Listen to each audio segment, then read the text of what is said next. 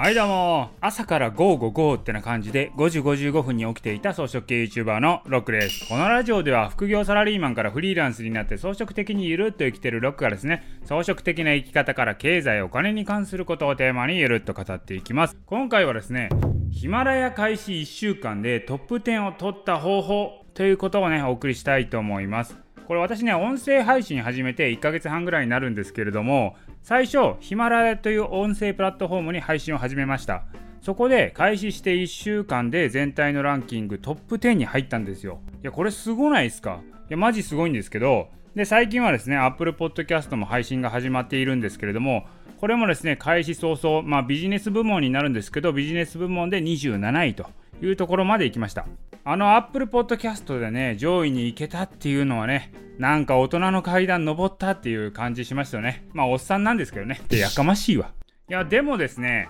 なんでそんな短期間でランキングに乗れたんやということだと思いますよねいやこれはですねまあ、はっきり言ってズルしてます。まあ、ズルっていうわけではないんですけれども、何かというと、YouTube の視聴者さんに協力してもらったってことなんですよ。なんやそれと。誰も真似できひんやんと。ってな感じだと思うんですけれども、まあまあね、このこの話にはね、続きがあってですね、深い SNS 理論があるんですよ。まあ、ランキングが乗れたからくりっていうのは、最初 YouTube のお仲間にですね、みんな聞いてねと、評価もぜひよろしくお願いしますとアナウンスしますよね。そうすると、まあ、一時的にもランキングは上がるわけなんですよ。ランキングが上がると、まあ、そこで露出されるので、そこで新規のリスナーさんに出会えることができるということなんですね。で、まあ、ある程度ね、新規のリスナーさんも入ってくるので、そこでランキングが安定してくると。そうなると、YouTube のお仲間に頼らなくてもいけるようになってくるんですね。で、そしてですよ、そこでランキングを取ったら、次の音声プラットフォームに行くんですね。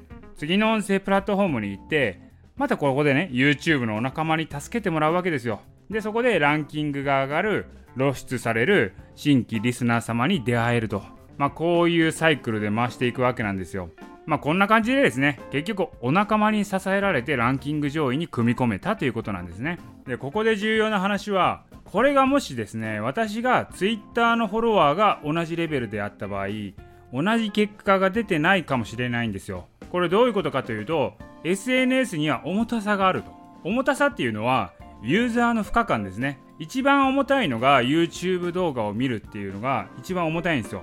結構ねユーザーの負荷かかりますよね。目と耳とねいろんなねところが取られると。で一番軽いのは Twitter ですよね、まあ、すごいライト、まあ、短文ですしサクッと読めちゃいますからね。はっきり言って脳みそすら使ってないかもしれないですと。で、まあ一番重いのが YouTube で一番軽いのが Twitter ですと。その間に上から、まあ、TikTok とか、あとラジオ音声みたいな音声配信プラットフォームがあって、あとちょっと横断的にね、インスタグラムとか、あと文章ベースのブログとかノートですね。で、最後に Twitter がある。まあ、こんな感じで SNS っていうのはこれ重たさ順に並べられるわけなんですよ。で、この重たさがポイントなんですけれども、まあ、基本的にはねそれぞれの SNS にはそれぞれの SNS 特有の住人がいるんですけれどもこの SNS 間でユーザーを誘導する時の話ですね。これは重たいところから軽いところはユーザーは遷移するんですけれども軽いところから重たいとこっていうのはユーザーは移行しないんですよ。だからこの軽いメディアに慣れてる Twitter みたいに慣れている人が